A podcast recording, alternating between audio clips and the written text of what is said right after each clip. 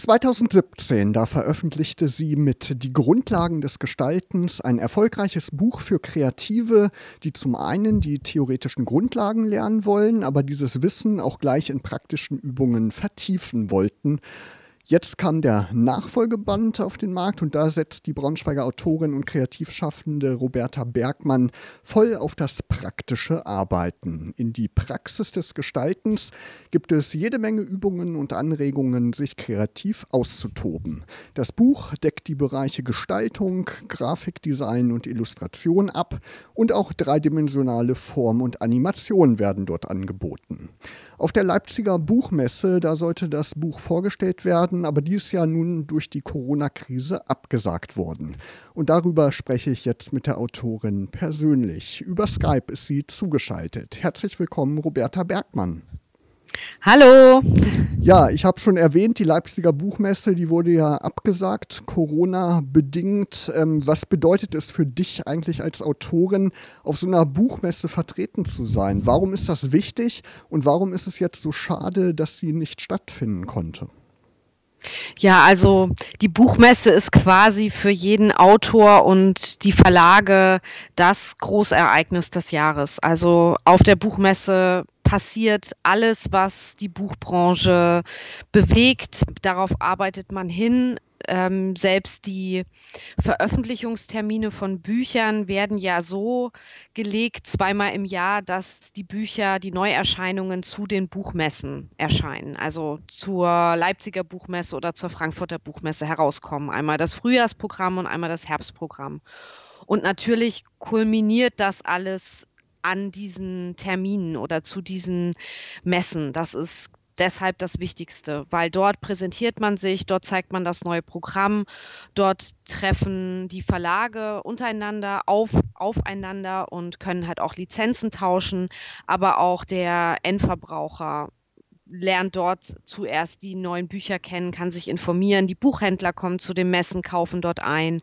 Also die Messen sind existenziell, kann man sagen. Und deshalb ist es momentan auch so ungewöhnlich oder nie dagewesen, dass eben die Buchmesse abgesagt wurde.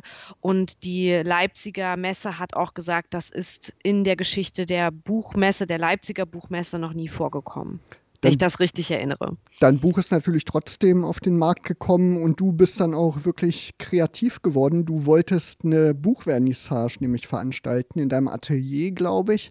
Und ja. äh, durch Corona ging das natürlich auch nicht mehr. Und dann hast du die Buchvernissage einfach äh, virtuell durchgeführt am letzten Donnerstag. Wie war das? Wie bist du auf die Idee gekommen? Ja, also das kam eigentlich so, weil mir immer mehr so die Fälle davon schwammen. Also erstmal war die, ist die Buchmesse abgesagt worden, dann dachte ich, okay, dann mache ich meine, meine Präsentation des Buches, die Premiere im Atelier und dann kam eben von der Stadt die Benachrichtigung, dass es auch dieses Versammlungsverbot gab. Und ich wollte aber irgendwie nicht aufgeben und mir das wegnehmen lassen, sozusagen, von dem Virus. Und ja, ich bin im Online-Business tätig. Also ich gehe öfter mal live in sozialen Netzwerken und rede dort mit meinen Lesern oder mit Leuten auch aus der Branche. Und so dachte ich, okay, dann verlege ich das jetzt einfach auf Facebook und mache dort ein Live und feiere das Buch dann. Ja, gerade im kreativen Bereich, du hast es ja auch schon angesprochen, sind ja viele als Solo-Selbstständige unterwegs. Wie nimmst du die Situation gerade vielleicht auch im Austausch mit Kolleginnen und Kollegen wahr? Hast du dich da ausgetauscht mit anderen? Ja, ständig. Also ich bin eigentlich den ganzen Tag auch am Telefonieren und aus den erst geschäftlichen Telefonaten wird, wird dann auch irgendwann natürlich ein persönlicher Austausch über die Situation. Jeder hat ja wahrscheinlich das Gefühl, auch darüber reden zu müssen, wie es ihm gerade geht. Und dadurch stehe ich natürlich auch in Austausch mit, mit äh, Leuten aus der Branche und es sieht überall sehr, sehr düster aus. Also alle wissen nicht, was als nächstes passiert. Äh, wir verlieren gerade alle Geld jeden Tag. Ähm, und das ist sehr beunruhigend. Und ich bin eigentlich niemand, der Existenzangst hat. Also ich habe immer bin da immer hoffnungsvoll, dass sich die Aufträge über das Jahr bei mir finden und ich die abarbeiten kann.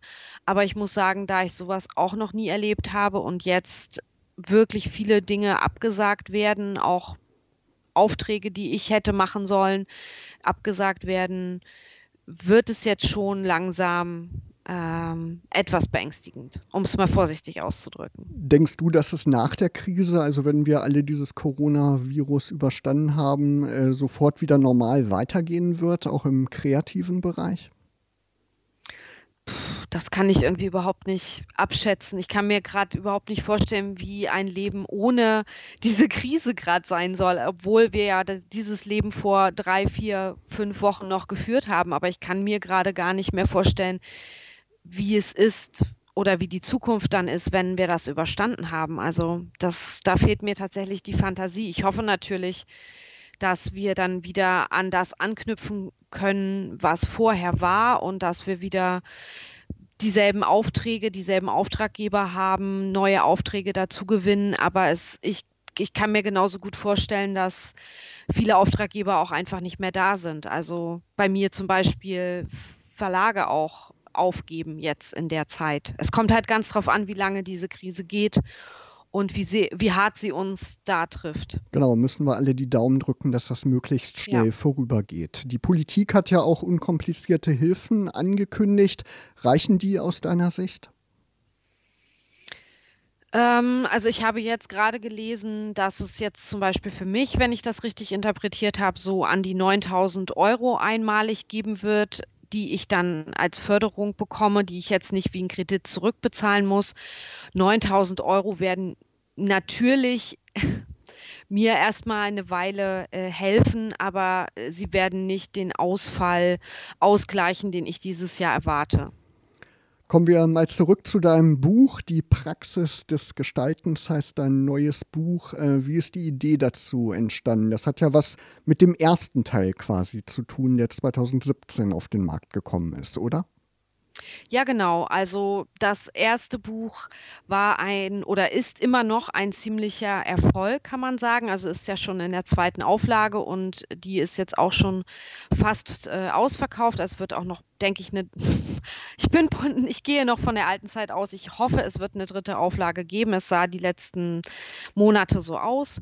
Und ja, aufgrund dieses Erfolgs, es haben sehr viele ähm, Kunstlehrer zum Beispiel dieses Buch gekauft oder überhaupt Lehrende an, an ähm, Kunsthochschulen, berufsbildenden Schulen, aber auch äh, Lernende, die dort unterrichtet werden, haben das dann als Lehrbuch zum Beispiel äh, bekommen, sodass da ein großer Bedarf war und auch von Lehrern gesagt wurde, es wäre schön, wenn ich noch mehr Aufgaben schreiben könnte. Also die 50 Aufgaben, die im ersten Buch drin waren, waren ihnen noch nicht genug.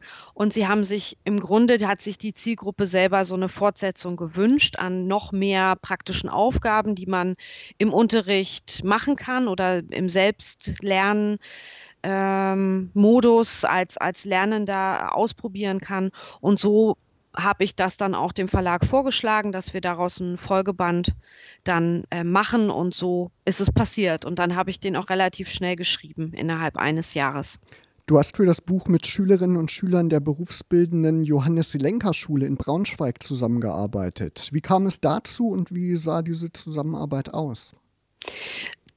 Der Kontakt, der steht schon äh, eine längere Zeit. Ich glaube, so seit 2015 zur Schule.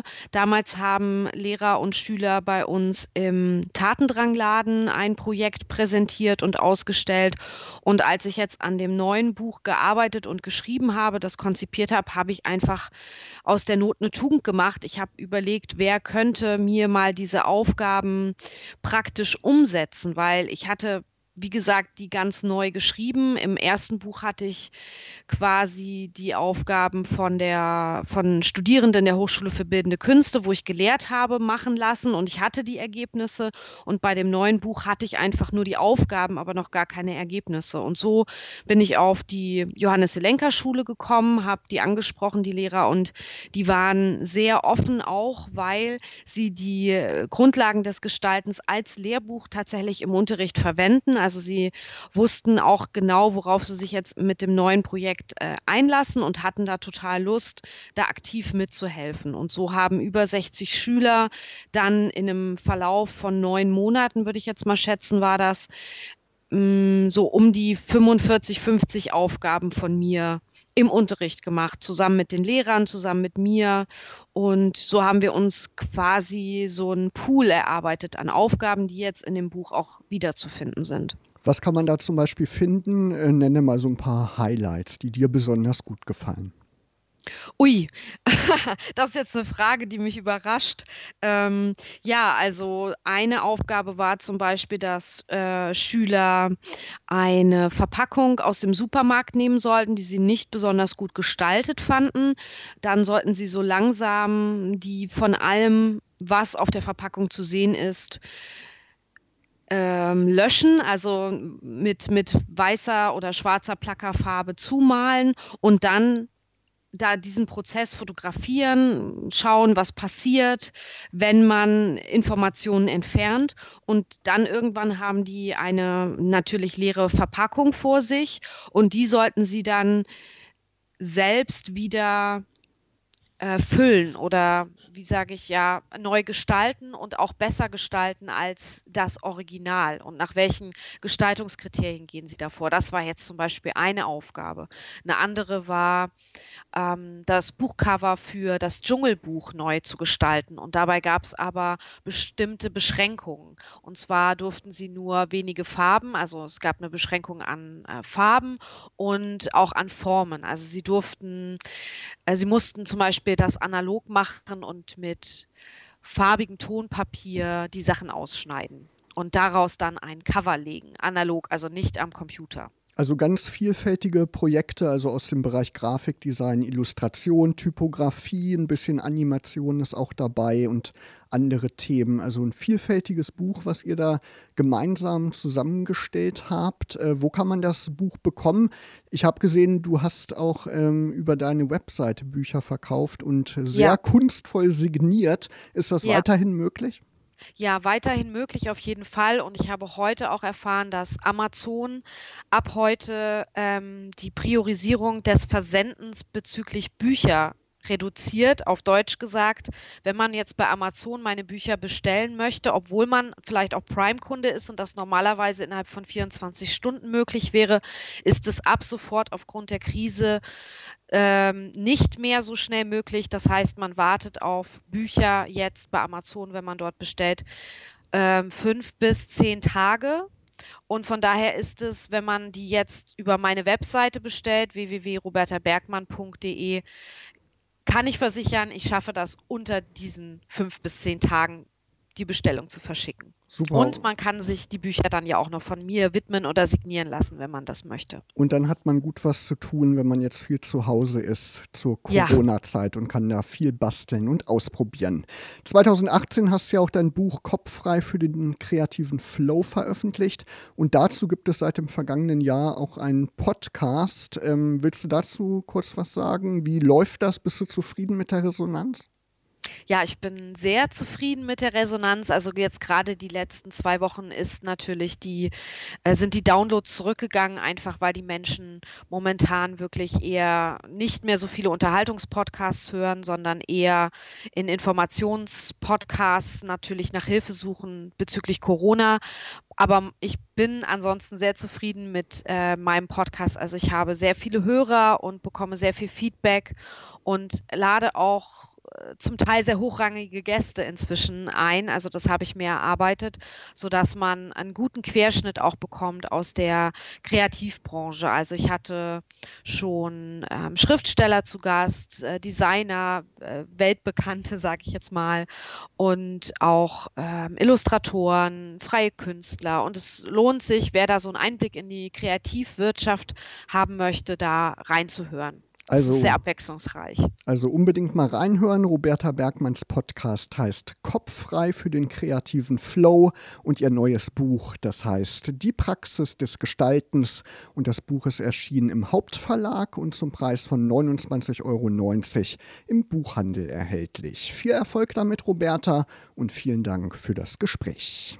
Danke auch und auch danke für die Einladung, Markus. Danke, bleib gesund. Ciao. Ebenso, tschüss.